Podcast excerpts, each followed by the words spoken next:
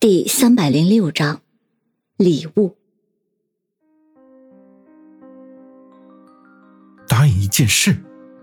云峰伤心震惊之余，不禁也好奇杨木为何会主动答应换心呢？而且还要求一件事情。说到这里，林海意味深长的看了一眼云峰，却没有说话。而在一旁一直沉默的杨慧中却叹了一口气：“唉。”杨木当时说这个事情的时候，我们也觉得有点奇怪。不过后来一想，就明白过来了。这个孩子真可谓是用心良苦。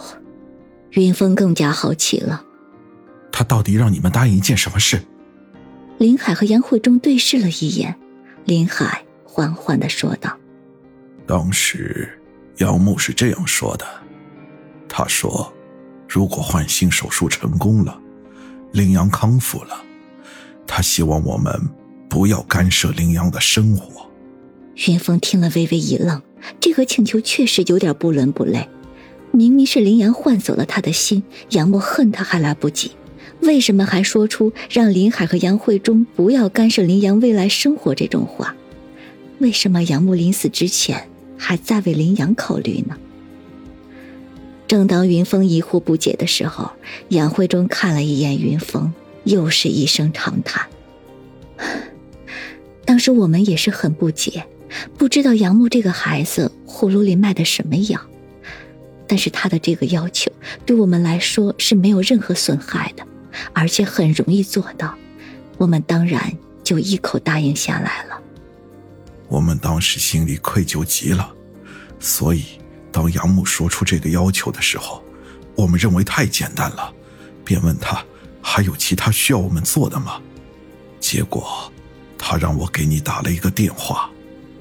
我不知道那晚你是怎么回事。一开始杨木出事的时候，我就第一时间联系了你，但是你的手机是关机。后来杨木让我联系你的时候，打你的手机还是关机。林海说到那里，云峰心中一颤，仿佛又回到了六年前的那个晚上。那晚，他终于将风云案的真凶赵东亚找了出来，并且成功的劝他去自首。于是，自己和杨木约定的下一个案子已经告破，那么他和杨木之间的约定也就生效了。这也就意味着他们毕业之后就可以结婚。他心情很好，很放松，所以那天晚上不知道为什么就睡得很死，而手机居然也没有电了，自己也忘记了充。所以这些年来，云峰一直对这件事耿耿于怀。如果那天晚上他接了电话，杨木可能就不会死。从某种意义上说，杨木的死他自己也有责任。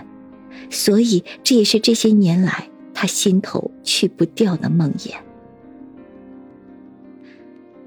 林海看云峰脸色狰狞，便没有再责备他，继续说道：“后来，杨木又让我打安然的电话，但是他的电话也关机了。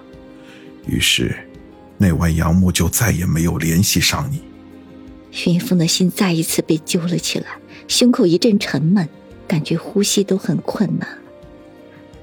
杨慧中这时开口道：“后来打不通你的电话，杨母只是苦笑了一下，然后就对我们说：‘开始吧，并要求我们不要把这件事情告诉你。’不过，他当时喃喃自语的一句话，我却听得真真切切。也就是那句话，让我瞬间明白了，他要求我们不要干涉林阳未来生活的用意。什么话？”云峰颤抖的问道：“打不通你的电话后，他喃喃自语道：‘算了，打不通就打不通了。本来我已经给他准备好明天的礼物了，现在看来是送不到了。不过这个礼物，就让跟我换心的女孩送给他吧。’礼物。”云峰不可思议的盯着杨慧中，思绪瞬间又回到了六年前。那天是五月十九日，风月案已经接近了尾声，而云峰也知道了真正的凶手不是风月，而是赵东亚。云峰对破获此案已经是胜券在握，是时候兑现承诺了。于是云峰拿出了所有的积蓄，这些都是平时省吃俭用攒下来的。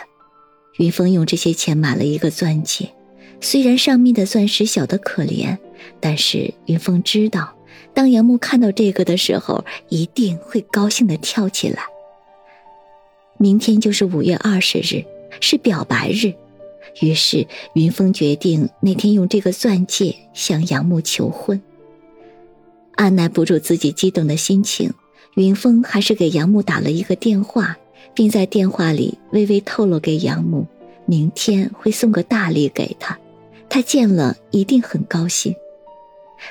谁知杨木却也神秘的说道：“ 这么巧，我明天也打算送一个礼物给你呢。”而且我也保证，你看了这个礼物呀，绝对爱不释手。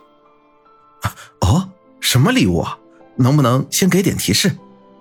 不行，只能告诉你是你梦寐以求的。杨木神秘的娇笑道。当时云峰还猜不透杨木到底想送给他什么礼物，但是现在经过杨慧中一提醒，他瞬间明白过来。